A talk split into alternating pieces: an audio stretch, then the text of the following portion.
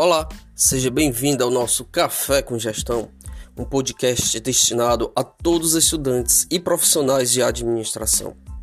Muito prazer, eu sou o professor Paulo Cícero e tive a ideia de fazer esse podcast quando, ao participar de uma reunião de gestão, foi feita uma pausa para o cafezinho.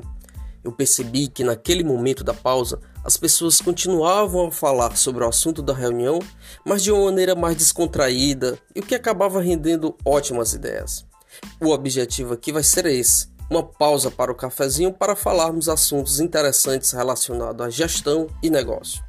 E para iniciar, vamos fazer uma análise descomplicada do livro Marketing Digital. Bora lá?